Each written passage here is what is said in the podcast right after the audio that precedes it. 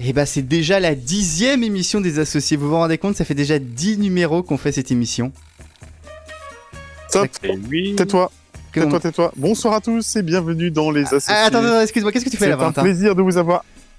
Bah écoute, toi t'es pas vacciné, Oui. moi je suis vacciné, d'accord Et Moi je suis le plus légitime à pouvoir présenter cette émission. Non, il n'y a pas de légitimité. à un moment donné- Non, non, non, il n'y a pas de légitimité Ah, à bah présenter. si, cette- désolé. Non, non, je suis pas d'accord. Écoute, non, non. Je vois pas pourquoi, parce que t'es vacciné, que tu pourras animer l'émission, je suis pas d'accord. Je suis majeur et vacciné. Ouais, ouais, ouais, ouais, ouais. Mais d'où cette justifie C'est parce que ça y est, t'as plus le Covid que tu peux te permettre d'animer l'émission? Bah je vais quand même attendre la deuxième dose, d'accord? Ok, Après, on va attendre la deuxième, donc ça sera beaucoup mieux pour tout le monde.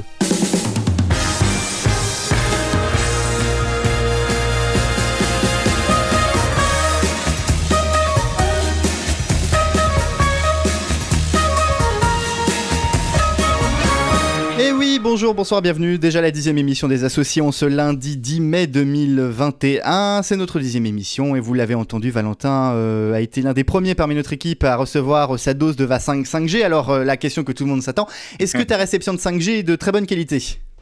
Écoute, euh, j'ai pensé que ma queue allait grandir, mais finalement non. Euh, Ça c'est dégueulasse. non, non, je plaisante. Non, je pensais que... Je, je me suis payé quand même un iPhone à 950 boules pour euh, en fait me faire avoir parce que je capte euh, pas du tout la 5G, en tout cas euh, pas à 3. hein. Pardon? C'est mais c'est un Ah scandale, c'est un scandale ce vaccin, c'est ça. une honte. C'est C'est- un- Il y a eu un mensonge sur la C'est une marchandise. honte, hein. Ouais, très Tout concrètement. à fait, je suis d'accord. Je suis totalement d'accord. Avec Valentin et moi-même, il y a également Arnaud, Guillaume, Frédéric et Louis. Bonsoir à vous tous. Bonjour à vous tous. Bonsoir. Bonjour. On a un programme extrêmement chargé aujourd'hui, alors je vous propose tout de suite d'enchaîner avec le deviner la Ah, question. Vous connaissez le concept de deviner la question. Euh, je, je ferai comme si je n'avais rien entendu. Le deviner la question, c'est très simple. Je vous donne une réponse, à vous de deviner Oh, oui. la question. C'est le principe du Géopardy. Alors, la première réponse asymptomatique, cluster ou encore télétravailler. C'est quand que le Covid ça se termine Ah, ça c'est Les, mots de, les mots qui sont rentrés dans le Larousse, le Robert. je sais Exactement, oui, les nouveaux mots du dictionnaire et oui, la dernière année que nous avons vécue et dont nous continuons encore à vivre a profondément impacté notre quotidien comme notre façon de parler. Et donc, ce qui fait que de nouveaux mots sont venus s'ajouter dans notre vocabulaire, tandis que d'autres déjà existants ont pris un nouveau sens. C'est cette évolution du langage que souligne l'entrée de 170 nouveaux mots dans la prochaine édition du Larousse, datée de 2022. 170 nouveaux mots. Un record depuis de nombreuses années, la moyenne étant plutôt aux alentours de 250. Parmi les nouveaux mots, on retrouve donc, donc Covid-19 et SARS-CoV-2, mais aussi asymptomatique, cluster, quatorzaine ou encore hydroalcoolique dans le domaine médical. On Putain, retrouve vivement également... que ça se termine quand même. hein. Ah oui, vivement, je suis totalement d'accord. Euh, bah, le déconfinement s'amorce quand même, et puis la vaccination s'accélère. C'est c'est quand même drôle qu'il pas, qu'il y ait- que asymptomatique n'était pas déjà présent dans le dictionnaire. Ça, c'est étonnant quand même. Bah, on parlait rarement dans Ouais. le langage courant d'asymptomatique. Peut-être, après asymptomatique, ouais, peut-être. euh, Oui, c'est- justement, on parlait de porteur sain et pas d'asymptomatique. Non, non, c'est un mot qui est vraiment nouveau dans le, dans le langage courant, peut-être pas dans le langage médical, mais hydroalcoolique, ça y était pas non plus. Ça me surprend pas que asymptomatique n'y était pas. Le contraire, pas- beaucoup plus sûr. du jargon. pas hein. brûlé des étapes pour, euh, pour mettre les mots dans le dictionnaire là, parce que si ça se trouve dans un an, on n'en parlera plus ou moins. Non, mais je, je pense que l'entrée des mots dans le dictionnaire est due au fait, à, je pense, à l'utilisation qu'on en fait si elle est massive. Et dans ce cas-là, je pense que c'était une utilisation massive, en tout cas dans le domaine courant. Je- Il y a d'autres mots qui sont également rentrés dans le dictionnaire. Il y a coronapiste, en référence aux pistes cyclables créées en masse après le premier confinement. Il y a VPN. Il y a une version francisée de click and collect qui s'appelle donc euh, dans le dictionnaire click et retirer. Je trouve très jolie cette traduction, ça fait un peu québécois. Je suis, je suis- je suis sûr que c'est- ça, c'est dans le Robert, ça, c'est pas dans de la Rouge. ça. Non, non, c'est bien dans le Larousse. C'est que des trucs du Ah, Larousse. Ah, le Robert est plus ou moins conservateur que de la Rousse de côté. Oui, oui, bah, il y, a- on- on- il y a, il y a une théorie qui dit que le Larousse est de droite et le Robert est de gauche. Donc, euh, il y a aussi. le- Ça dépend dans quel PMU tu vas, mais le dictionnaire. C'est vrai. moi, je connais une rousse, elle est vachement gauchiste. hein. Il y a le terme emoji aussi qui est rentré dans le dictionnaire euh, cette année. Alors, ça, je comprends pas pourquoi il, il- il ne rentre que maintenant, ça, j'avoue. Et il y a et juste Curieux, aussi ouais. le terme racisé a aussi été ajouté dans le dictionnaire, euh, qui a un mot qui a été très souvent entendu depuis les manifestations liées au décès de George Floyd, et dont le Larousse le définit comme ceci se dit de quelqu'un qui est l'objet de perception ou de comportement raciste. Donc, vous voyez, ça ne touche pas qu'au Covid, ça touche vraiment à toute l'évolution de la société et toutes les mutations, euh, les bouillonnements sociaux et, qui, et euh, sanitaires qui se déroulent depuis quelques années dans Le notre bouillonnement pays. sanitaire, c'est flippant comme expression. oui. La voix, la grosse marmite à plein de gel hydroalcoolique là. Euh, deuxième réponse. D'un corps spécifique, il deviendra une simple fonction de l'État. L'inspection des finances, les préfets. euh, c'est l'IGAS, quoi. non? C'est pas l'IGAS? Non. L'inspection générale des affaires sociales? Non, pas du tout, pas du tout. Moi, c'est certainement pas l'IGPN. Non plus, non plus. Non, C'est le corps préfectoral? Euh, oui. Suppression du corps préfectoral, non? C'est la suppression du corps préfectoral, effectivement. Jean Ah. Castex en a fait l'annonce en visioconférence ce jeudi. Le corps des préfets va Ah. disparaître, mais pas la profession en elle-même. En effet, il y aura toujours des préfets qui représenteront l'État dans les régions et départements, mais simplement, les carrières ne seront plus régies dans un schéma spécifique, mais dans un schéma global unique aux administrateurs de l'État. Une démarche qui s'inscrit dans la volonté d'Emmanuel Macron de vouloir faire sauter l'ENA pour la remplacer par une institution plus volabile et plus ouverte. Toutefois, l'extinction du corps des préfets sera progressive, sans doute en lien avec les départs à la retraite ou les éventuelles démissions au cours des prochaines années. Alors, je vais vous avouer un truc. Je n'ai pas très très bien compris euh, cette histoire de suppression de corps des préfets et du corps des préfets en eux-mêmes. Ça, j'ai pas tout à fait compris. Si vous pouvez m'éclairer En fait, un peu plus sur le sujet. Tous les, tous les préfets, là, on va, on va les réunir. Mhm. On va les mettre dans. En fait, on va couper leur tête et les mettre dans un trou. et, on va les, on va les détruire, tout simplement. Voilà. D'accord. Détruire le corps des préfets. C'est plutôt clair. Ah, je pense pas que c'est dans ce sens-là. Aujourd'hui, pas tous, hein, mais la plupart des, des préfets sont recrutés euh, au sein du, donc, du corps préfectoral qui se forme à la sortie de l'ENA. Et l'idée qu'elle soit bonne ou pas, j'avoue que j'ai pas d'avis là-dessus. Euh, en fait, t'as un grade. Et ce qui fait que bah, quand t'es plus préfet, bah, tu fais tu fais pas grand chose jusqu'à ce que tu intègres une autre administration préfectorale et t'es toujours payé au même avec le même traitement, etc. L'idée, c'est un peu de changer ça et d'avoir des, des préfets qui soient pas forcément dans un corps réservé à l'administration préfectorale, qui puissent venir d'autres administrations de l'État. Que ce soit une bonne chose, je sais pas. Enfin, ça, j'ai pas d'avis là-dessus. Mais en tout cas, je sais que tous les étudiants de Sciences Po vont être en PLS à partir de ce soir. hein. Avant d'enchaîner sur la suite, il y a, moi, il y a un terme que j'entends souvent parler dans les médias et j'espère que Fred va m'éclairer sur ce sujet. C'est les NFT. Et ça, je sais pas du tout c'est quoi. Ça, c'est la logique de les, NFT. les, les MST en deux autant Non, les NFT. J'ai dit les NFT. Imagine des- gens qui euh, s'envoient des photos de cartes Pokémon et qui se font payer ça aux enchères très cher. Voilà, c'est un peu. Bah, D'ailleurs, là récemment, il y, a- y y eu- il y a eu un célèbre mème qui a été vendu dans ce cadre-là. Ouais. Non, non, non, non, non. Une 100 000 célèbre représentation d'un mème. C'est pas la même chose. Hein. On, on Oui, vend pas des la rep- pièces originales, on vend des. euh, En fait, c'est du, du vent, quoi. Non, mais vraiment. Oui, de la spéculation. On, on va dire la représentation du même. Franchement, ne perdez pas votre temps, ni votre argent, ni votre espace cérébral pour ça. Et c'est le mec qui a investi dans le Bitcoin qui vous dit ça. hein. On a- C'est non, mais on- non, mais j'ai tout vendu. Mais on a bien assez, on a bien assez de problèmes pour l'instant pour se poser des, des conneries pareilles, franchement. Là récemment, il y a eu celui avec euh, avec la, la petite fille euh, qui euh, qui fait sa tête là devant euh, un, un exercice incendie qui est assez connu d'ailleurs euh, et qui a été vendu pour la bagatelle de euh, 400 000 dollars. Il y a une ou deux semaines de ça à peu près. Je vous propose d'enchaîner avec un petit qui est Qui est Voilà, qui est Vous savez, on devine une personne. On raccourcit les jingles dans cette émission pour aller plus vite. T'as pris de la coke ce matin ou comment ça se passe? Non, Je euh, pas- non, coke, ouais. j'ai pas pris de coke ce matin. euh, Je suis comme d'habitude. J'ai beaucoup d'énergie, beaucoup d'entrain. En fait, ils pensent que c'est du lait en poudre, mais en fait, c'est de la coke. C'est dégueulasse. Euh, j'ai une personnalité à faire deviner qui veut poser les deux questions d'usage. Est-ce que cette personne a de longs cheveux blonds? Ils sont pas blonds. Est-ce que cette personne est connue en Bourgogne-Franche-Comté? Possiblement. Marine Le Pen Non, non, non, non, non, ça- non, non, c'est- Euh, Ils sont pas blonds, il a dit les cheveux. Ils sont pas blonds les Euh, gars. Bah, Ils sont blancs. Ah, est-ce que cette personne est jeune? Est-ce que cette personne est plutôt jeune? Non, elle est. Non, non, non, on peut pas dire qu'elle est jeune. C'est Manu. Ah, c'est la reine. Non, non, non, c'est ni Manu, c'est ni la reine. Non, non. Est-ce que, est que cette personne est européenne? Enfin, européenne Euh, au sens, euh, Oui, oui, elle est européenne, oui, oui. Européenne Euh. euh, officielle ou genre. euh, européenne, Officiel, Union officiellement, euro- oui, oui, il est, il est européen, il y a pas de problème là-dessus, oui. Plutôt nord ou plutôt sud? Plutôt sud, plutôt sud. Pas Pablo Iglesias. Non.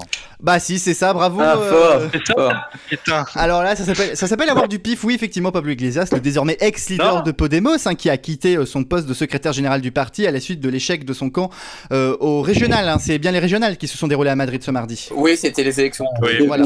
Euh, municipale plutôt, non? Non, non, c'est régional. Régional. C'est les régionales. Ah, le, le, le- la, d'accord, la oui, mairesse de Madrid, Madrid. est restée. Et puis, euh, Ouais, ok, d'accord, oui. J'ai cru que c'était les municipales de Madrid en fait. Non, non, c'est bel et bien Non, les régionales. Donc, célèbre Ok. Notamment pour sa queue de cheval et son charisme, Pablo Iglesias a toujours baigné dans sa carrière euh, dans la politique.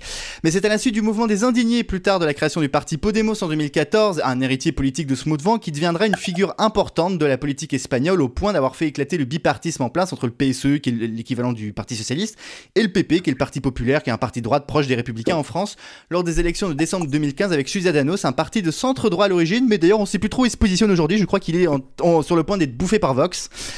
En 2018, après des années Ouais. de discorde, il s'entend avec le PSOE en formant le premier gouvernement de coalition en Espagne depuis la fin du régime franquiste. Et en janvier 2020, à l'issue des élections générales, il devient le deuxième vice-président du gouvernement en charge notamment des politiques sociales. Il quitte avec fracas son poste en mars dernier pour mener le combat des mm, régionales à Madrid et essayer de reprendre la, mm, euh, bah, la région des mains du, du PP. Je, je bagaye parce qu'en fait, je me suis moi-même planté, j'ai écrit les municipales. Donc, euh, peine perdue, la droite ressort renforcée d'élections, tandis que la gauche se tasse. Le PSE se fait doubler par un parti local, Mas Madrid, et Ciudadanos s'évapore dans les nappes. Alors, de l'élection, on en parlera tout à l'heure, euh, mais on va juste vite fait évoquer euh, pour vous Pablo Iglesias, à l'exception de Guillaume Rouffet, qui, comme il a un anticommunisme primaire, on va pas demander son avis. Mais euh, Ah, Mais je t'emmerde. C'est un vrai, c'est un vrai lui. C'est un vrai. Il est pas communiste, Iglesias. Hein. il est pas Il est communiste. pas, du t- il est pas communiste, mais, mais au moins il a, euh, comment dire, euh, comme il y a beaucoup de politiques qui, qui ont cette essence-là, c'est que il avait vraiment euh, mis en jeu, on va dire, sa carrière avec, euh, Oui. avec cette élection, et il a fait que respecter ben, ce qu'il euh, ce qu'il Son souhaitait- choix, son, choix, voilà. Point, euh, c'est même pas question d'idéologie ou pas, c'est que voilà, il a, il a joué quand même un gros coup, dans le sens qu'il a quand même quitté une position importante au sein du gouvernement espagnol pour une élection régionale. Oui. Malheureusement, ça n'a pas, euh, ça n'a pas fonctionné. Il en a tiré les conséquences. euh, point. Et là, ça, là, on sort vraiment, vraiment du cadre, euh, Mm. euh, que ça soit quelqu'un de droite ou, ou- ou- ou de gauche. Et malheureusement, beaucoup d'hommes ou femmes politiques n'ont pas cette, euh, cette décence-là et s'accrochent mordicus à leur poste. Je ne vise personne en particulier. En tout cas, on reviendra euh, tout à l'heure dans cette émission sur les élections à Madrid. Et on aura un gros dossier élection. Il n'y aura pas de débat, il y aura un gros dossier élection. Mais tout de suite, je vous propose d'enchaîner avec le breaking Brexit. Breaking, en anglais euh, breaking, euh, I want to break it, ça, l'action de freiner, je freine, tu freines, et Brexit, du polonais euh, breakshit qui veut dire euh, grosse idée de merde. C'est le breaking Brexit. Comment ça va mes procureurs confinés Il paraît qu'on est tous procureurs, hein. comment vous l'expliquez Il faudrait que le gouvernement ouvre une ligne téléphonique, un numéro vert pour les aider. Ouais, Igor, je faisais un discours, je trouvais pas mes lunettes à repasser sur un forme, ouais ou pas Mes lunettes, mes lunettes, mes lunettes, lunettes, mes lunettes, mes lunettes, mes lunettes. Mais c'est... Oh, mais horreur. c'est- Mais c'est l'hôpital qui se fout du vaccin 5G là Il m'a mis en PLS, en position latérale de socialisme. Ça n'arrive qu'une fois tous les 10 ans.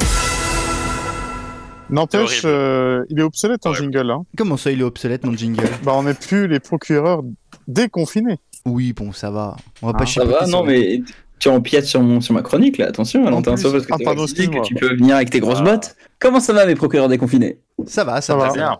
Ah, de mon côté, ça va pas trop. Je viens de payer 15 euros de parking. Je vous avoue que ça me fait un peu chier. Et puis, c'est aussi le deuxième jour férié du mois qui tombe un samedi. Et en plus, on doit faire une émission de radio. Donc, c'est même pas vraiment chômé. C'est bien un coup des capitalistes, ça, de nous mettre un jour férié lorsqu'on travaille déjà pas. Un 8 mai qui tombe le samedi, c'est comme un secrétariat d'État au tourisme en pleine pandémie. Ça sert à rien. Si ça, ça ne vous motive pas à faire la révolution, je sais pas quoi faire. Mais c'est pas grave parce qu'on sera bientôt déconfiné. Alors oui, je sais qu'officiellement, on l'est depuis le lundi 3 mai, mais bon, ça n'a strictement rien changé à ma vie. Tu crois que j'ai le temps de me balader à plus de 10 km de chez moi? Quand je pense en semaine Du coup, bah, tout le monde attend le 19 mai, date de réouverture des restos et de recul du couvre-feu à 21h. Et c'est là que je vois que mon cerveau est quand même assez atteint par un an de pandémie. Non seulement je me réjouis qu'on rouvre alors que les contaminations sont encore très, très, très élevées dans l'hexagone, mais surtout j'ai craqué, je me suis fait véraniser. Les gars, mon cerveau est confiné, mon esprit est enfermé. Cette semaine, j'ai rêvé deux nuits de distanciation sociale et de couvre-feu. Ouais, j'ai rêvé que j'étais dans une salle de bureau et qu'on se saluait avec un coup de coude. Bon, après, c'est vite parti en couille. On était 4 puis 6, puis sans prévenir, on organise une soirée clandestine à 16h30 dans un bureau random de la Défense. Et après ça, on se retrouve dans un parking avec une queue immense pour sortir, une queue digne de celle causée par un mec qui a perdu son ticket ou qui ne sait pas comment insérer sa carte bleue ou pire, une queue causée par un mariage algérien. Bref, queue immense, le temps passe Oh. et le stress monte. Je ressens vraiment le stress. 18h45, 50, 55. Et là, on voit une voiture de flic qui vient nous verbaliser pour dépassement du couvre-feu. À 19h pile, les gyrophares s'allument et je me réveille. Et vous savez, c'est quoi le pire dans tout ça? C'est que personne ne portait de masque. Vous y croyez, vous, finalement, date de déconfinement? Parce que moi, franchement, j'ai perdu espoir. Enfin, j'avais pas perdu Ouais. espoir dans la capacité du gouvernement à poser des seuils ou des règles à la con. hein. Alors déjà, pour reconfi- reconfiner, il faudra un taux d'incidence de 400. 400 pour 100 000 sur les 7 derniers jours, c'est énorme. Dans d'autres pays, ce seuil, c'est l'apocalypse. Et puis parmi les règles à la con, le 19 mai, ils rouvrent les parcs d'attractions, mais les attractions doivent rester fermées. Voilà. À quoi ça sert euh, je, je sais pas. Qui va aller dans les parcs d'attractions à part quelques pédophiles un peu désespérés Oh. Je sais pas. C'est comme si on laissait les stations de ski ouvertes mais qu'on fermait les remontées mécaniques. Ah merde, Ah. ça a déjà été fait ça. Je suis sûr que le 19 mai, ils vont aussi ouvrir les remontées mécaniques. tiens. Si jamais vous êtes tenté par un petit ski printanier, la prochaine étape, je la sens bien, on ouvre les voitures barres des trains, mais on peut seulement consommer en terrasse, TGV, terrasse à grande vitesse. Finalement, avec cette histoire de Covid, je me rends compte que les républicains américains avaient raison. Biden est en fait un vrai gauchiste. Moi, je me foutais de la- leur gueule en disant mort de rire. Tu sais, pour eux, même Nadine Morano, c'est une communiste. Mais non, Biden vient de révéler son vrai visage. Joe Bidon, c'est le péril rouge, la lèpre communiste.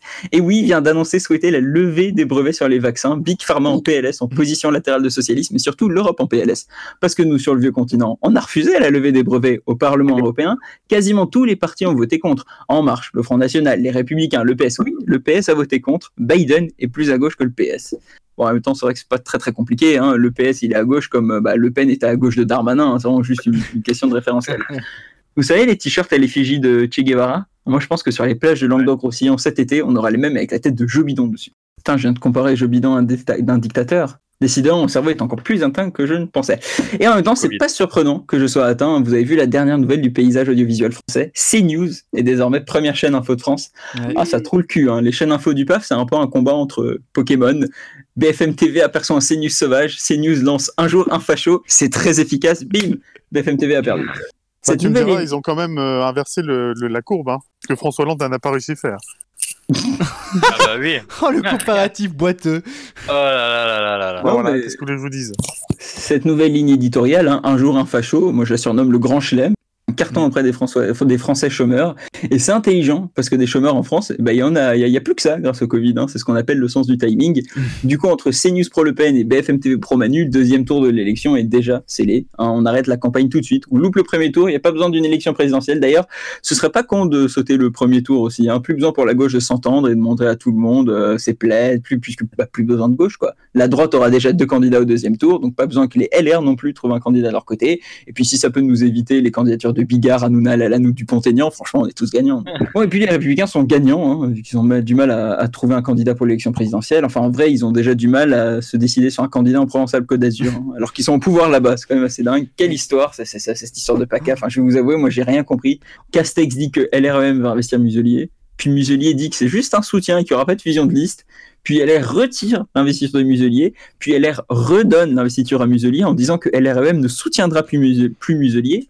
Et puis LREM, qui a soutenu le programme de Muselier, va finalement présenter sa liste avec une ministre en tête de file avec comme objectif de rejoindre Muselier au second tour finalement. Et vous savez comment je sais que c'est très opaque, très compliqué et incompréhensible? Parce que depuis cinq jours, tous les chefs de la droite font sur tous les plateaux télé pour dire que c'est très clair. Sinon, je suis obligé de vous parler des élections au Royaume-Uni. hein. Et oui, en Écosse, la reine Nicola Sturgeon sera encore Premier ministre. Et en Angleterre, le Parti conservateur a fait tomber un bastion travailliste depuis 50 ans.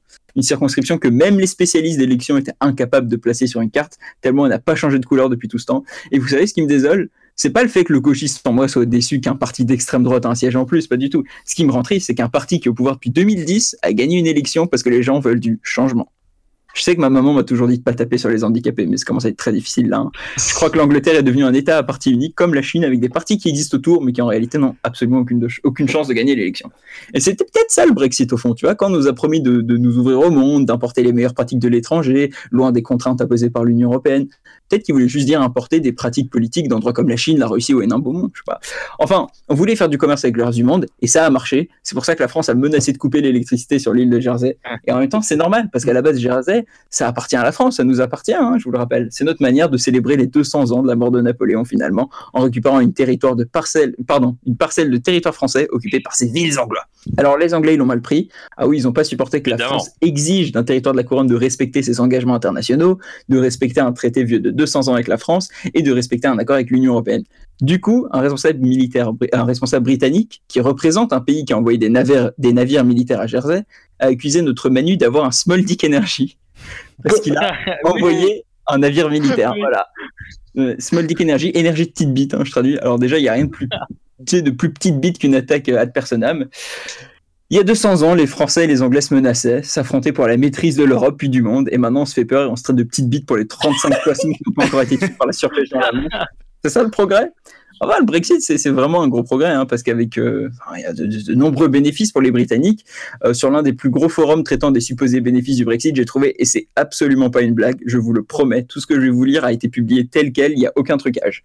Pourquoi c'est une bonne nouvelle?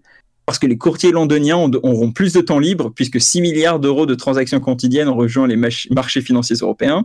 Parce que les homards du Yorkshire ont été sauvés des assiettes européennes, parce que les abeilles étrangères sont interdites de venir prendre le travail des abeilles britanniques, Ah et puis parce que le Brexit a mis fin aux principaux mouvements anti-UE d'Europe.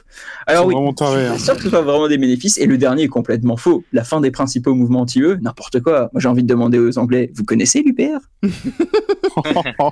ça, c'est drôle, ça, quand même. Voilà, c'est fini. Ah bah merci beaucoup pour cette revue de presse Bravo. de la Je- semaine. Par contre, je, je- J'ai peur pour l'avenir de ton pays, Louis, quand même. hein. Euh, moi, en tout cas, j'ai peur pour ma diction, donc la prochaine fois, je prendrai des cours d'articulation, je vous le promets. Euh, oui, effectivement, l'affaire à Jersey, c'est quand même extraordinaire ce qui se passe là-bas. Euh, Bah, Ah, c'est magique. Ah non mais c'est magique hein. La France qui dit on va couper le courant et t'as la Grande-Bretagne qui ramène on vous envoie des bateaux militaires.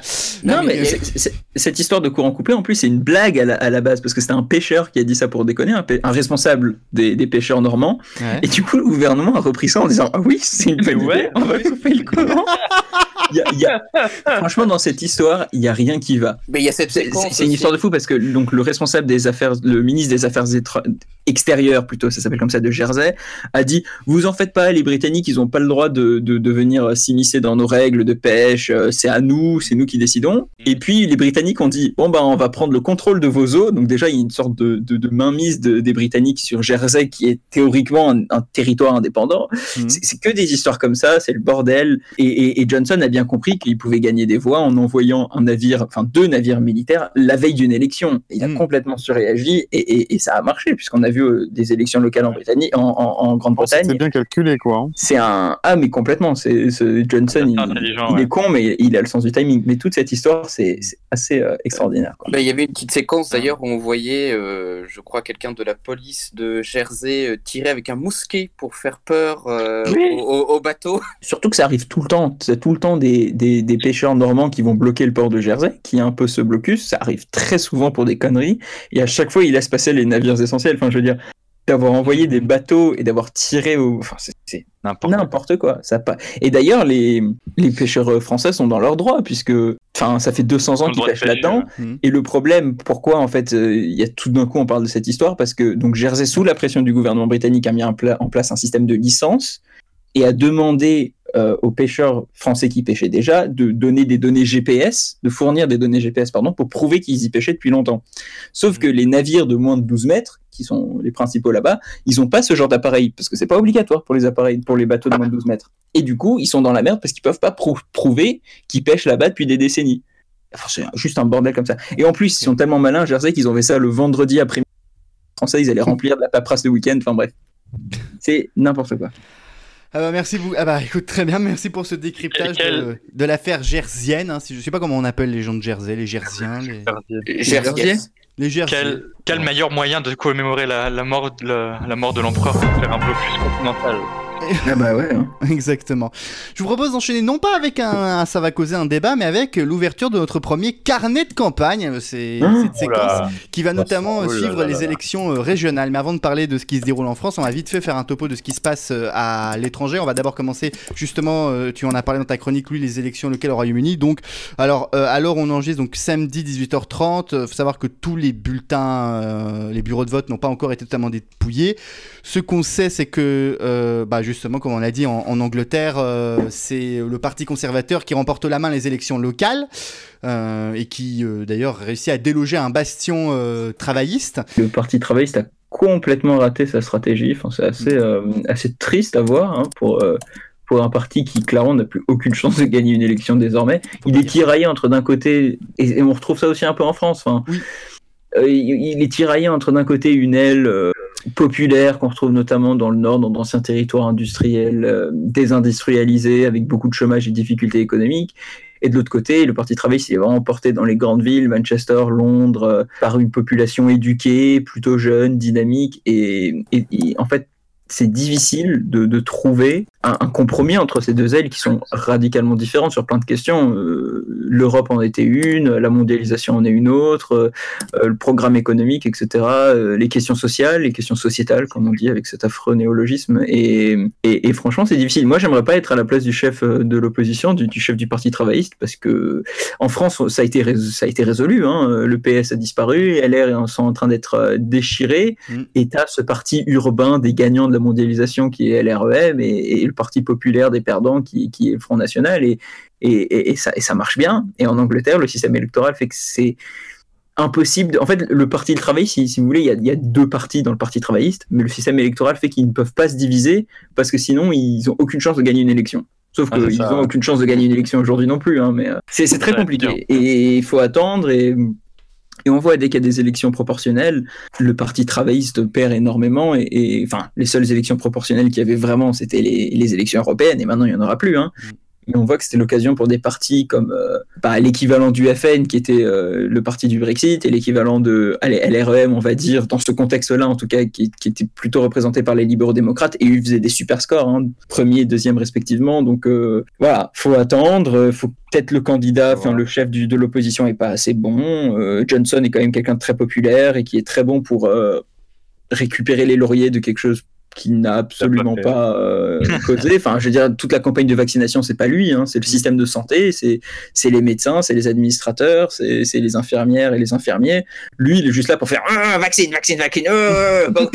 et, et c'est assez pour gagner des voix, ce qui est Ouais, ouais. dramatique. Et, et, et- et ce que je disais dans, la, dans, dans, la, dans ma chronique était sérieux, je le pensais vraiment. C'est-à-dire quand, quand un parti gagne une élection alors qu'il est au pouvoir depuis 10 ans parce que les gens veulent du changement, c'est dramatique.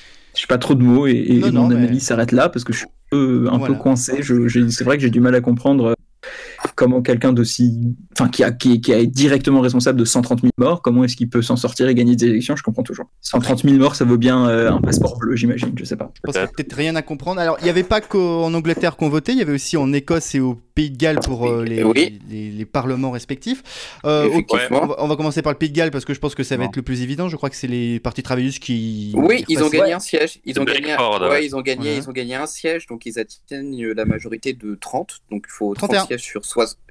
Ah, c'est 31. C'est 31. autant pour moi. Sur, euh, sur les, les 60, et donc euh, ils peuvent, euh, ils pourront diriger sans les libéraux démocrates, normalement. Non, non, justement pas. Ils en ont 30, il Ah. faut 31 pour la majorité. Et, ouais. Ah, Et ça tombe ils, bien. ils Là, auront euh, besoin d'une voix encore, quoi. voilà, donc celle des libéraux démocrates puisqu'ils ont un siège. Très probablement, parce que ça a déjà été Ah, fait il y a, il y a- il y a 9 ans. C'est le, c'est le seul endroit où le Parti travailliste finalement s'en sort. hein. C'est le Pays de Galles où il était au pouvoir Ah, et où il a très Bah, bien géré la crise sanitaire. C'est Oui. pas difficile. Hein. Et on va enchaîner avec l'Écosse. Alors, l'Écosse, le dépouillement. Plus. c'est toujours en plus cours. sensible en Écosse. Bah, disons qu'on est- on partirait sur une victoire du SNP, donc le parti indépendantiste écossais, mais. Non. Mais, Mais il en, manquerait, il en manquerait des sièges. Voilà, il leur manquerait des sièges pour avoir la majorité qui est fixée à 65. Actuellement, ils ont euh, Ah. 60 sièges. De confirmer. Après, en soi, en soi, il est possible après qu'ils aient le soutien des, des Verts qui sont aussi indépendantistes. Donc, C'est pas possible, c'est sûr. Ce sera le cas. Parce que en, soi, ce qui a- ce qui, ce qui a pu jouer, ce qui a pu jouer, même si peut-être l'influence a été euh, assez, euh, assez mineure, c'est qu'il y a un nouveau parti indépendantiste qui a été créé, le parti Alba, par l'ancien Premier ministre écossais, euh, euh, j'allais dire Alex Johnson. Alex Salmon. Ça, ça. Alex Johnson. Oh là là. Alex, Alex Salmond, qui a, qui a été euh, viré du SNP suite à des accusations d'inconduite sexuelle euh, et euh, qui a pu grappiller un peu euh, de voix au SNP. Mais bon, euh, j'ai plus, j'ai plus les chiffres en tête, mais, euh, mais ils n'ont pas d'élus et euh, c'est l'influence est très très euh, est très très euh, est très très minime. Mais c'est pareil aussi pour les travaillistes. hein. Euh, a, j'avais vu un, tweet qui montrait l'évolution du nombre de sièges des travaillistes depuis euh, la création du Parlement euh, écossais à la fin des années 90. Et ça a été, je crois qu'ils avaient une vingtaine ou trentaine de sièges à la fin des années 90. Et aujourd'hui, ils se retrouvent avec deux sièges, non deux, deux ou trois Non, Deux sièges. trois sièges. Pour le moment, ils ont Deux deux, sièges. sièges, les- le, parti travailliste. Bon, je pense que ça aussi, ça va être à surveiller ce qui va se passer en Écosse. Deux sièges Comment ça, deux sièges? Actuellement, bah, je suis sur le site de la BBC. et Actuellement, Non, mais ça, c'est parce que ce qui a été compté. Ah oui, c'est ce qui a été compté pour le moment. Final. Non, non, ils ont dans, dans, dans, la, dans la petite vingtaine, je dirais. Non, non, les deux sièges, parce qu'on est en train de compter actuellement, parce qu'en Angleterre, on vote le jeudi, on dépouille. On dépouille le vendredi. Non, mais jusqu'au dimanche, c'est ça. On a, souvent, on n'a pas les résultats avant le samedi soir, donc euh, on, on se presse pas en Angleterre. Exactement. Euh, une élection dont on connaît les résultats, bah, c'est l'élection régionale à Madrid. Une élection qui a été marquée Ah. par une très forte hausse de la participation, 76% de participation, plus 12 points par rapport à 2019. Et victoire quasi éclatante du euh, Parti populaire, euh, 44,7% des voix, 22,5 points de plus qu'en 2019. Il faut savoir qu'en 2019, c'était le PSE qui, je crois, était arrivé en tête, mais euh, la gauche n'avait pas réussi à faire une coalition. Donc c'est c'est fait que c'est euh, fait le Parti euh, populaire et Ciudadanos qui, alors lui a disparu. Ils ont plus du tout de députés, ils ont plus rien euh, à Madrid. Ils se sont fait littéralement Ah, bah. bouffer. euh, par le D'ailleurs, c'est ça qui est dingue, c'est qu'est-ce qui se passe avec Ciudadanos euh, en Espagne? Parce que ce parti est en train littéralement de se casser la gueule depuis un an ou deux. Qu'est-ce qui se passe en fait? C'est rigolo parce que euh, Rouroufet, tu penses sûrement au FDP aussi. Oui, je pense Qui ont que aussi disparu Qui est le parti quelquefois. centriste allemand. C'est, il y a, il y a un peu une fatalité dans les dans les partis libéraux de, de les partis libéraux de qui deviennent forcément de droite, hein, on va pas se le cacher, qui qui, ça, qui cherchent des alliances avec les conservateurs et avec les et avec l'extrême droite aussi, parce que c'est ce que Louis avait dit la dernière fois aussi, c'est euh, les gens ils préfèrent l'original à la copie. Donc dès que dès, dès que ces partis-là ils rentrent en alliance un peu dans le giron de la droite, vu que vu que les, les, les gens de gauche ils votent plus pour les libéraux, euh, et ça a tendance à disparaître. Et je, je pense que la, la même chose risque d'arriver avec En Marche. Je suis pas sûr justement, enfin parce que je pense qu'En Marche en fait est en train de remplacer LR et euh, Oui, dans ce cas, oui. et, Ouais, c'est et je, cas, pense que son- son, rôle euh, en même temps ni gauche ni droite, euh, ça c'est mais je pense que c'est déjà fini hein, quand t'as le ministre de l'Intérieur Oui, oui. qui va à la télé publique pour dire à Madame Le Pen euh, ouais vous êtes un peu molle sur l'islam, enfin je, je me suis enfin cocufié quoi mais euh, moi je, je- ouais je pense que c'est vraiment ça la, la direction et c'est que le enfin LREM est en train de disparaître comme grand parti du centre et il est en train d'absorber LR qui est en train de se déchirer et ce qui se passe en PACA le montre bien c'est que le début je pense que d'ici 2022 et après ce sera ce sera euh, catastrophique pour ce parti comme le PS Euh, Justement, tu parles des élections régionales. On va basculer maintenant sur le plus intéressant, à savoir les élections Ah. régionales en France. Bien évidemment, alors mon premier topo, donc c'était bien évidemment le PACA, donc on va parvenir. Hein, euh, D'ailleurs, tout est de la faute de Jean Castex. C'est très bien parce que Tout. il a géré. cette- Jean Castex a foutu le bordel comme il fout le bordel avec la gestion du Covid. C'est incroyable la gestion du, du bordel dans ce gouvernement. Il fout le bordel partout. Il faut quand même le souligner. Et non, bah oui. moi, c'est ce que je trouve. C'est la théorie du chaos, hein, c'est l'école Ah oui Poutine. C'est-à-dire que tu fous le bordel partout, les gens ils savent plus ce qui est vrai, ce qui est faux, ils sont Mm. complètement perdus et bon après tu peux facilement les, les diriger dans la direction que tu veux. Enfin je veux dire c'est c'est digne de Poutine hein, ce qu'on voit avec LREM en ce moment. C'est exactement. Mais Bah moi, ouais. ce, qui, ce qui est quand même très, aussi très marquant de ce qui se passe avec euh, LREM et, la- et les Républicains dans le PACA, c'est et surtout chez les Républicains, c'est la question Macron. Ça fait 5 ans que je regarde un peu la gestion de ce parti. Ça fait 5 ans que j'ai l'impression que c'est le bordel dans ce parti et qu'il y a toujours Bah oui. pas une ligne directrice claire avec Macron. Ils savent pas du tout où se placer. L- LR oui ils sont ils sont complètement euh, ils sont complètement euh, enfin c'est- dur parce qu'ils sont marginalisés par d'un côté un, un grand parti de centre droit on va dire et de l'autre côté un parti d'extrême droite et Mhm. trouver ta place entre les deux, c'est pas facile, surtout lorsque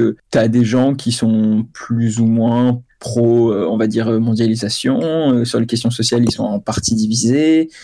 Euh, et puis, et puis les, les, enfin, d'importantes figures du parti sont déjà partis. Euh, Bertrand et Pécresse, c'est les deux premiers auxquels je pense. Mhm. C'est des présidents de région qui ont donc une, une présence nationale, surtout Pécresse, assez importante, parce que les médias sont à Paris et donc ce qui se passe à Paris, c'est important pour toute la France. Ouais, c'est un parti qui est vraiment dans la merde. Il n'a pas de leader naturel. Je veux dire, le seul leader naturel, encore, il se fait un peu mousser par les médias. Enfin, c'est Bertrand, il est pas dans le parti. Jacob, il est insipide, inexistant. Euh, et Ouais, le maire, il est parti. Damien Castex, Abad il est aussi. parti. Darmanin, il est parti. Euh, Mariani, il est parti. Enfin, je veux dire, il y a personne dans ce parti. Estrosi il vient de partir. Oui. Estrosi, qui, était a- aussi- a- avait un profil int- euh, national important. Il y a Barouin personne veut dans ce pas y parti. aller. Barouin veut pas y aller Oui, Barouin veut pas y aller. Oui, Barouin veut Et pas y Barouin ne veut pas y aller, Ah. évidemment. C'était le seul, euh, éventuellement, qui il a fait en 2017 pour les législatives, Mm. d'unir euh, cette famille politique autour de lui. Il veut pas y aller, et je le comprends, parce qu'il y a que des psychopathes qui veulent y aller aujourd'hui, sérieusement.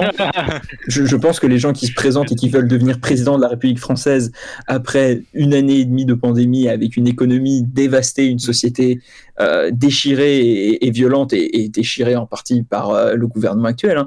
mais je veux dire, faut vraiment être un psychopathe pour, pour, pour- pour être président. Enfin, et, et, et je pense que Barouin, il a, il a cette décence et Ah non, mais il avait dit, Et, il euh, avait dit, il avait dit, en- se présente pas.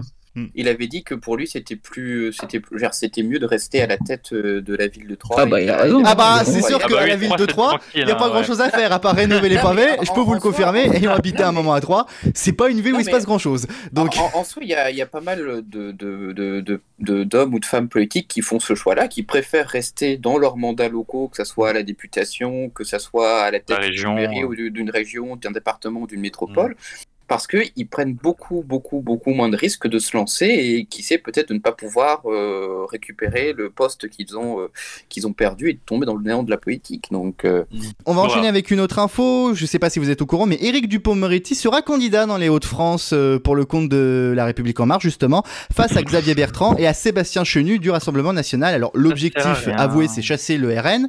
Alors, il faut noter qu'il Ça sera sert à pas tête de liste. La tête de liste, c'est Laurent Pietras. C'est c'est c'est ce qui. voilà. Du coup, euh, comment on se positionne sur la fameuse politique du euh, pas de ministre qui a un autre mandat et tout là Parce que. J'en- je sais pas du tout, mais en revanche, j'ai Il des. n'y a, jamais eu ça. Ouais. Ah bon, ah bon? Ah, Il n'y a, jamais eu ça. Ils disent ouais, tu dois démissionner quand tu quand as le mandat, mais tu dois être. Darmanin, il a jamais démissionné. hein. Voilà. Oui, la exception, même oui. Pour ça. Oui, ça c'est vrai. Tu vois, c'est genre, ça, ça a jamais existé. Enfin, c'est une règle pour certains et, et une règle pour En Ça fait un bon vieux discours populiste, mais bon, j'assume. Oui, en tout cas, j'ai quelques sondages euh, concernant euh, la région Hauts-de-France. Alors, euh, LREM donc, euh, est crédité de seulement 10% des voix. Loin derrière, beaucoup, hein. loin de- je pense qu'à mon avis, ils vont rester à 10%. Loin derrière. Xavier Bertrand qui domine à 35%, le RN à 32% et la liste d'union de la gauche. Puisque oui, étonnamment, les Hauts-de-France, c'est l'un des rares territoires où la gauche sera unie, euh, incarné par Karen Dely qui pèse 20%. Alors, c'est vrai que pour un territoire qui en plus a été historiquement à gauche, 20%, c'est quand même assez faible. Mais bon, euh, Ça trouve le cul quand même. Hein. Tu vois, toute la gauche réunie, ils font même, enfin, à peine 20%. C'est... Bah, en plus, en manière. plus. après, Ouais, ça inclut aussi la Picardie. Donc, euh, Non, mais Karima Deli, en plus, elle a un profil qui est vraiment assez intéressant. Elle est députée européenne actuellement. Bon, Moi, ce qui désole un peu quand même, c'est qu'on va avoir un, un combat de coq finalement entre Dupont-Moretti et euh, Marine Le Pen. On va te voir que ça pendant la- les régionales. Oui, parce qu'en plus, ils sont, je crois que les deux sont tête de liste, mais euh, dans le Pas-de-Calais. Mais surtout qu'ils se détestent. Oui, Ils aussi, se aussi. détestent. Ah oui, ça- Alors ça, c'est ça qui est drôle. Ça va être un peu un, un- un rappel de, de ce qui s'est passé en 2012 euh, lors des législatives entre euh, Mélenchon et Le Pen, justement. Où c'était. Bah, c'est ça. Et finalement, ce qui se passe en PACA, on va tout de suite l'oublier et tout de suite viser euh, les Hauts-de-France. Oh non, je pense pas qu'on va oublier ce qui se passe au PACA, parce que je pense que c'est pas fini les affaires au PACA. Et une dernière. Non, mais cette élection, c'est notre, c'est notre première dose de ce qui va se passer l'année prochaine. Ah oui, c'est c'est un avant-goût de ce qui va se passer l'année prochaine, qui va être sans doute d'une Ouais. élection les, les plus folles. rassurez-vous, il n'y a pas d'alternative. Hein. Les, candidats ont été, euh, ont été désignés. Et j'ai juste aussi une dernière petite, j'ai une dernière petite news aussi euh, en Bretagne. Il faut savoir que Marine Le Pen s'est affichée avec le frère d'Olivier de Kersauzon, Florent, qui se présente comme tête de liste dans le Morbihan. Alors dans cette région qui est traditionnellement à gauche, mais dont l'issue est quand même assez incertaine. Là sur le coup cette année en Bretagne, qui est une région qui plutôt vote euh, vote à gauche, et qui est pas très euh, portée sur le vote RN. Là on sait pas trop. C'est il y a beaucoup de C'est très. La Bretagne, faut pas oublier que ça reste très, très morcelé. Par exemple, Mm. Le Morbihan est un département qui est beaucoup plus à droite que l'Ille-et-Vilaine, par exemple. Oui. Donc, c'est euh, c'est. les babos à la reine. Donc euh, voilà. non mais c'est c'est vraiment c'est vraiment extrêmement extrêmement morcelé. Oui, même si globalement c'est c'est euh, la, la Bretagne vote euh, vote vote à gauche. Après il y a quand même des petites euh, des petites différences entre les les, les, les, les- les départements. Donc euh, en soi il est possible que le RN fasse un pas si mauvais score que ça dans le Morbihan. À voir Ouais. aussi à l'échelle euh, régionale aussi, parce que c'est l'échelle régionale aussi qui importe beaucoup pour ces élections qui, euh, comme l'a dit Fred, sont un sorte de test à ce qui peut peut-être nous attendre pour les euh, présidentielles de 2022. En tout cas, c'est un avant-goût de... Peut-être- c'est inéluctable. À moins qu'on ait un miracle et je veux dire, on connaîtra pas les grands soirs, ça c'est clair. Non. Non, mais c'est c'est intéressant parce qu'on on se rend compte que la réforme des régions et des mandats, Mm. euh, plutôt que de diminuer le rôle des élus locaux, parce que c'était aussi un peu, enfin, c'est un parti, euh, c'était une conséquence naturelle de, de la fin du cumul des mandats. En fait, on se rend compte que maintenant l'échelon régional politiquement prend énormément d'importance. Mm. Y C'est a pas beaucoup plus mal. de gens qui vont se, pas politiquement en termes de compétences, hein, je parle politiquement en termes euh, d'importance dans, dans le, Mm. dans presque dans le storytelling euh, médiatique et politique national dans ce sens-là. Mm. Et on se rend compte que les gens qui veulent euh, se présenter aux, aux élections présidentielles sont en train de construire leur profil dans les régions. Et, et moi, ce que je trouve très marquant, c'est qu'on a- on parle absolument pas des élections départementales qui ont Oui, lieu au même moment. pas au même moment. Et, oui. et je pense que justement la réforme des régions, des plus grosses régions, plus d'argent, des compétences un poil modifiées, avec, avec la fin du, du- du cumul des mandats, ça, ça, ça rend euh, l'élection déterminante euh, nationalement et c'est clairement une répétition de, de 2022. Euh, si on était encore sous l'ancien modèle, on, en- on parlerait probablement pas autant des régionales, je pense. Sans doute, sans doute, effectivement. Et puis surtout, elles sont quand même assez rapprochées des présidentielles en plus. Il y a ça aussi. C'est un peu une germanisation de la vie politique quand même. C'est. Oh là là, se ouais. Mais oui, mais oui, totalement. Euh, Il y a des lenders français et tout, c'est c'est intéressant. je vous propose d'enchaîner avec la suite. On va refermer notre euh, long volet politique et on le ressortira dans les prochaines semaines puisqu'il y a une oui. élection, euh, bah, il y a des élections qui approchent et j'ai quand même envie de couvrir ces élections qui s'annoncent quand même palpitantes. On enchaîne avec la refestigation. J'ai fait une enquête sur les banques. J'ai perdu le fil de ce que je voulais dire. Euh, Et j'ai mon téléphone qui sonne en même temps, mais ce n'est pas grave. Non, là c'est plus, ça va être plus de, de l'art, du bronze. Vous allez nous parler de quoi, Guillaume? On va parler vacances, Ah. puisque bientôt, bientôt, et oui, bientôt, on pourra euh, enfin euh, partir un peu, pourrait-on dire, même si déjà la limite des 10 km a été, euh, a été enlevée euh, au sein même des, des différentes régions, c'est-à-dire qu'on peut se balader un peu partout euh, en Île-de-France, par exemple, pour ceux qui habitent en Île-de-France. Mais, vous savez, euh, moi, j'aime pas euh, foncièrement partir dans des destinations qui sont cotées ou dont on a l'habitude de, euh, de, parler. Moi, je préfère partir dans des endroits qui sont un peu plus particuliers, des endroits un peu plus calmes. Alors aujourd'hui, je vais faire mon guide du routard, je vais faire mon petit guide touristique et je vais vous proposer des destinations vacances. Voilà, pour pouvoir euh, partir et découvrir des endroits dont on n'a pas l'habitude d'en entendre parler. L'Allemagne, voilà. Ah non non non non non Ah, non merde. non non non non parce que il y a une chose qui est très importante pour moi, c'est de faire fonctionner l'économie locale et l'économie française bien sûr, ne pas donner l'argent aux autres et ne pas donner Ah, l'argent aux Qu'est-ce autres. qu'il aime beaucoup, euh, l'argent. C'est- c'est- Elle est Et donc- longue à accoucher cette chronique, je trouve. Tu peux aller à l'essentiel, s'il te plaît? Accouche. Je vais vous proposer aujourd'hui d'aller à la découverte des départements les moins peuplés de France. Donc nous allons Ah, C'est en thématique. hein. On va aller dans le Cantal, c'est parti. Non, non, non, non, je ne préfère pas, ayant des relations particulières avec ce département, je ne préfère pas faire de la pub pour ce département. euh. Non, mais euh, je vais vous proposer des petites destinations, voilà, parce que nous, quand on fait une investigation, nous allons plus profond de l'enquête et nous allons tester les lieux en question. Pourquoi, au lieu d'aller à Toulouse, à Nîmes ou bien à Narbonne, pourquoi ne pas faire un petit tour à Mende Qui connaît Mende ici Oh putain. Euh, Mende qui est la capitale euh, de la Lozère. La Lozère. Euh, voilà, capitale de la Lozère, hein, avec Oh, ses n'importe 12 000 et quelques, et quelques habitants. Et oui, pourquoi ne pas découvrir le fameux viaduc de Rieucros ou les petites rues de cette magnifique ville? Pour avoir testé la ville, je peux dire que c'est une ville qui est magnifique. Restaurant pas très cher, hôtel euh, de plutôt bonne catégorie. Donc ça peut être une destination vacances. Voilà. Bon, c'est vrai que en termes de route, c'est très très long. hein. Pas forcément de train, euh, et c'est très très long en voiture, bien évidemment. hein. Mais bon, pour les Parisiens notamment, euh, pour ceux qui vont avoir un peu de calme ou ne pas être forcément en contact avec des gens ayant potentiellement de Covid, ça peut être, ça peut être une, une destination de choix. Donc, Mende dans le département de la Lozère. Pour Oui. ceux qui veulent comme un peu plus urbain, on va parler de- d'un petit endroit, une petite ville qui est très charmante, connue d'ailleurs pour avoir résisté à l'envahisseur allemand il y a de ça très très très longtemps. Ville que connaît d'ailleurs sans doute Arnaud, je vais bien sûr parler de Belfort. Belfort, bah oui. eh ben oui, Belfort. Mais, mais- mais ça comptait pas pour moi parce que Belfort c'est alsacien. donc. C'est pas plutôt Franche-Comté C'est en Franche-Comté Non, c'est l'Alsace. Culturellement en Alsace. Et on sait tous que l'Alsace, finalement, c'est en Allemagne. Non, la- la- Selon la- le l'Alsace traité. ça s'arrête jamais au fait. Elle Selon le jamais. traité, ouais, petite ville qui est connue surtout pour avoir résisté aux Allemands. En Aux 1860, envahisseurs. voilà, aux envahisseurs. aux envahisseurs. Alors, qui est une ville qui permet quand même d'avoir beaucoup, euh, beaucoup de choses qu'on peut retrouver dans de grandes villes, de grandes villes françaises, mais avec un calme et des paysages qui sont plutôt euh, intéressants, euh, avec notamment euh, la fameuse citadelle ou le fameux lion de Belfort. hein, D'enfer des- Rochereau. d'Enfer Rochereau, voilà. Ceux qui connaissent hein, la place aussi à Paris. hein. Mais c'est une magnifique, euh, magnifique petite ville, donc accessible par TGV, où on peut faire des petites balades le long du quai Charles Vallée, par exemple. Voilà, pour avoir déjà essayé cette ville également, je vous la conseille euh, vivement. Voilà, pour ceux qui veulent vraiment quand même avoir du calme, mais quand même un peu de présence physique, hein, ce qui est un peu le contraire euh, lorsque de, de Mende dont je parlais tout à l'heure. Et dernière destination que je vous propose, c'est la source. Qui connaît la source ici? Non, mais c'est une chronique troll. Mais la source, c'est dans les dom-toms, je suis sûr, en plus. Non, ce n'est pas dans les dom c'est dans le département. connais de. C'est dans la La Creuse. Oh, c'est un la peu les dom-toms, la creuse. Ah. hein, bon, donc. euh.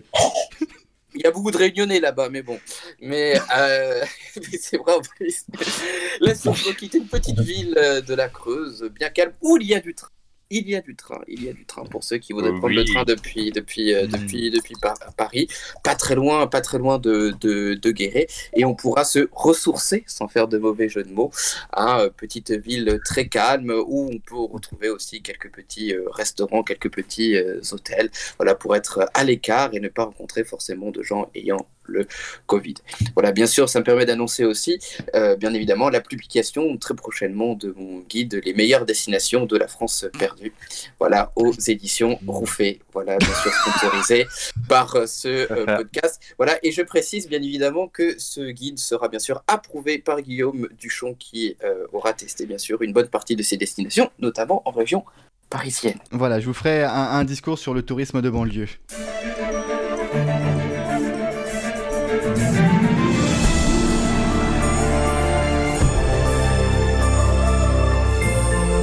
Cinq étoiles. Alors, faut expliquer que oui, j'ai mis le jingle de TF1 pour la simple et bonne raison qu'avant de commencer le 5 étoiles, euh, avec Valentin notamment, on va revenir sur le succès assez surprise de HPI.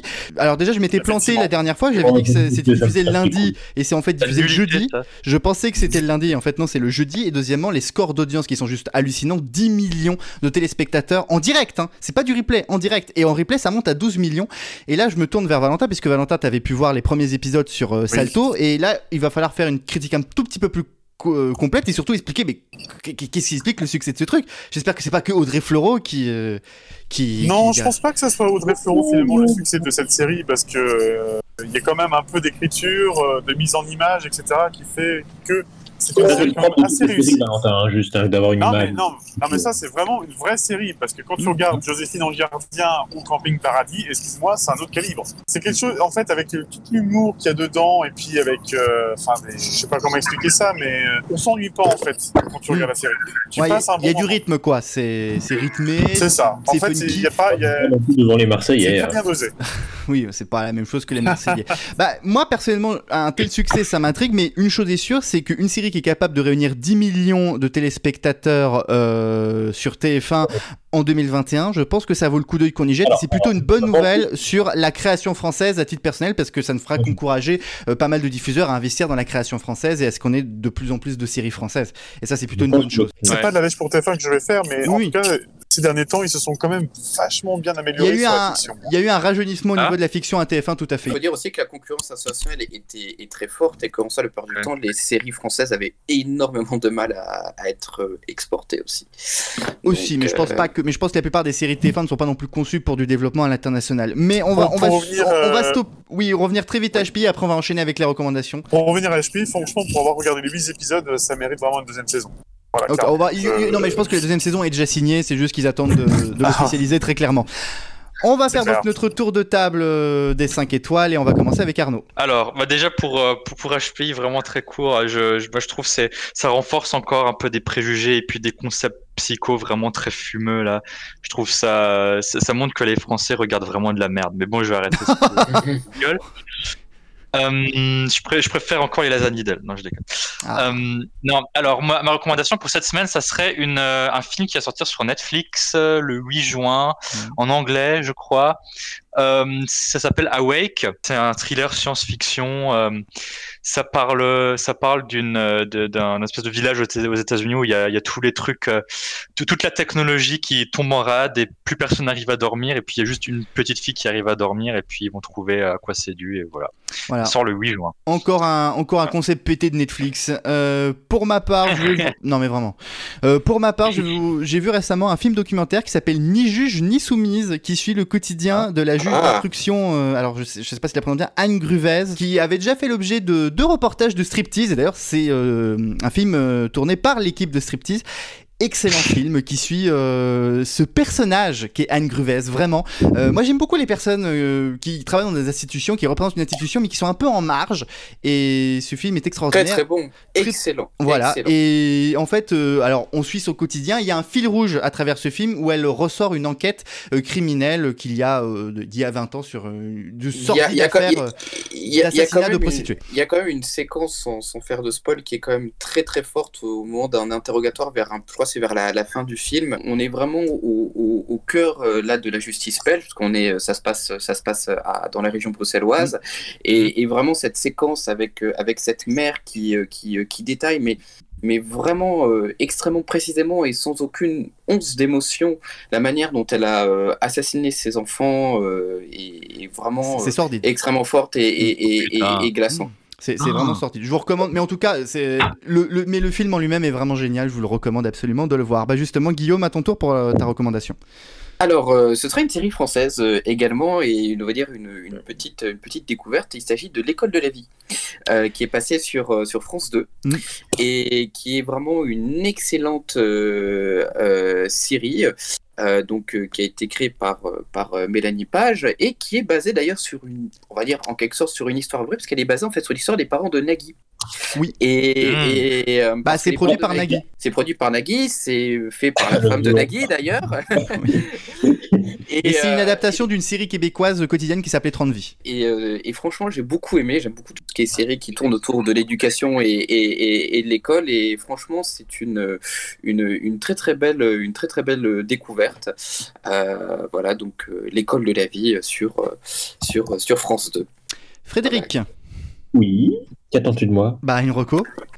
Ah, et bah écoutez, je vais faire semblant de vous présenter une série que je n'ai jamais regardée parce que, en fait, Oui. je l'ai déjà vue, mais je n'ai jamais parlé dans cette émission, donc euh, je Oui. me garde des cartouches comme ça. Je vais vous parler d'une série euh, qui est euh, en fait l'histoire d'un d'un d'un mania de la télévision reconverti à Los Angeles et qui vit une vie de merde à faire chier tout le monde et à s'engueuler avec toute la, toute la planète. Ah, c'est pas un mania de la télévision, c'est plutôt un. Oh non, putain, c'est ce que j'allais proposer, moi. Je, je, je, je pense que oui. En fait, je parle évidemment de la série Curb Your...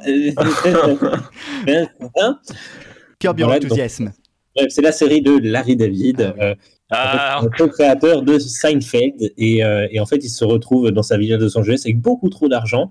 Et en fait, ce n'est que des malentendus, euh, que des mensonges, non même pas des mensonges, que des malentendus et qui tournent toujours euh, très très très très mal. Et, et c'est, si vous aimez le malaise, Ah. c'est une des meilleures séries de la planète. Voilà. C'est c'est c'est vraiment extraordinaire. Je suis Et tout à ça, et ça, si ça mérite pas 5 étoiles, je sais pas ce Oh, ça mérite 10 étoiles, c'est c'est extraordinaire comme série. C'est très malaisant, mais c'est extraordinaire comme série. Bon, bah, pas, c'est pas nécessairement malaisant, ça travaille avec le malaise, mais ça ne, ça ne rend pas le téléspectateur dans une situation de malaise. tout à fait. Et c'est vrai que ce qui est drôle, et je finis juste après, on n'est pas forcément tout le temps en empathie face aux, aux conneries de Larry David. C'est ça qui est drôle dans cette série aussi. Ça ressemble beaucoup à Platane, si jamais. hein, qui Ouais, un Platane dans un autre style en revanche. Et, et Platane que j'aurais dû garder comme une autre cartouche parce que c'est aussi excellent. Voilà, je suis moins d'accord sur Platane. Moi, je trouve que la dernière saison n'est pas très très bonne. Euh, c'est plutôt pas mal, en vrai, Voilà. quand même, je trouve. Euh, Louis. Bah, vu que Fred euh, parle de Enthusiasm que je, vous, que je voulais évoquer, Bah, Platane bah, je ah merde, regardez Platane sur Canal+, c'est très rigolo. C'est l'histoire d'un mec qui a un peu trop d'argent, c'est un gros mythomane, euh, il fait chier euh, dans sa baraque en banlieue parisienne et il a tout le temps des problèmes, il n'arrive pas à finir ses projets, et c'est très drôle et c'est Eric Judor qui, Voilà.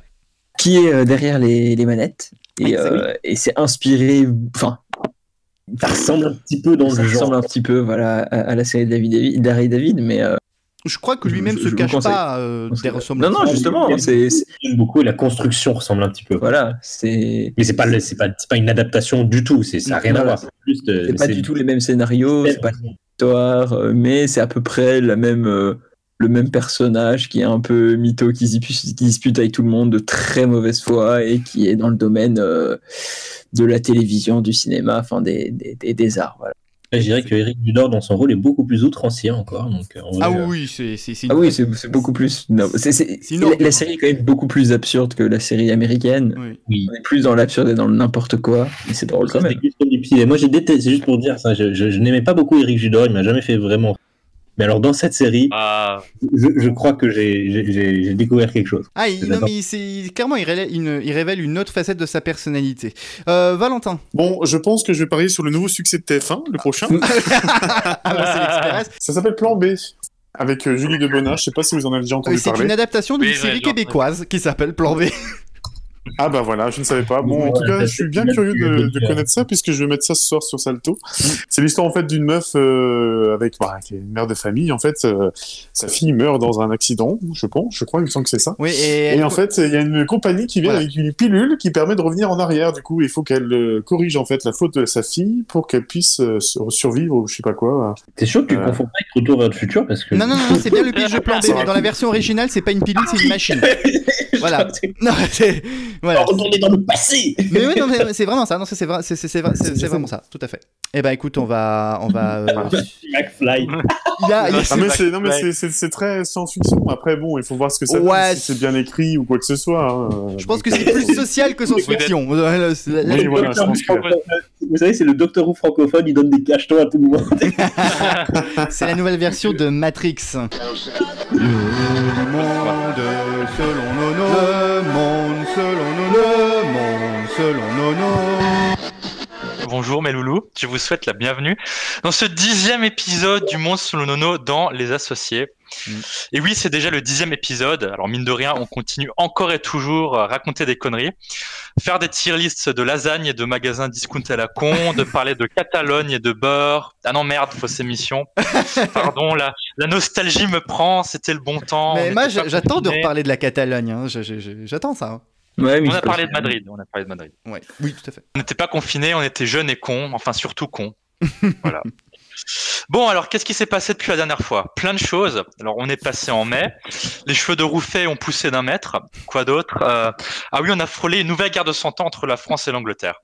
Ah, l'Angleterre, cette colonie française qui a mal tourné.